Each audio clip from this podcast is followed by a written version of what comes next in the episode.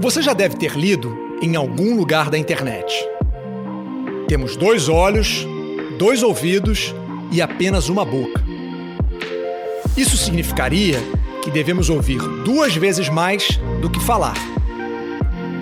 Mas será que apenas ouvir é suficiente? Quantas vezes você já se pegou interrompendo a fala de alguém? Ou pensando no que vai responder enquanto a pessoa ainda nem terminou sua fala? Existe uma diferença gigante entre ouvir e escutar. Escutar pressupõe concentrar-se no que o outro fala, absorver o assunto, sentir as palavras, o tom de voz e refletir sobre o que você ouviu. Não é fácil, exige trabalho, não é automático. Tem algumas vezes que as coisas ficam ainda mais complexas. Desde 1975, estudos comprovam que, em geral, as mulheres são mais interrompidas que os homens em reuniões. Há até um termo para isso, chamado menterrupting.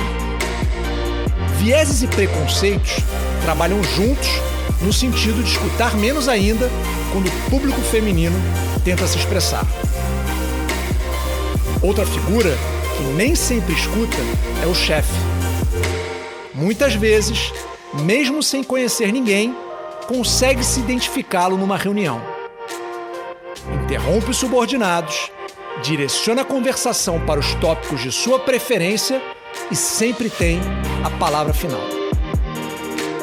Curiosamente, por medo ou respeito, é a única pessoa que o resto do grupo realmente escuta. Quando fala, todos permanecem em silêncio.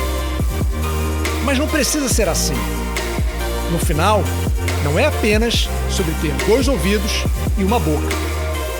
É sobre respeitar o que o outro tem a dizer. Trabalhar seu ego e aproveitar a oportunidade mágica de escutar o que as pessoas falam e aprender com o próximo. Se quiser descobrir a versão em vídeo desse texto ou simplesmente trocar uma ideia, me siga no Instagram em mafei.talks. E não deixe de se inscrever no canal para novos áudios toda semana.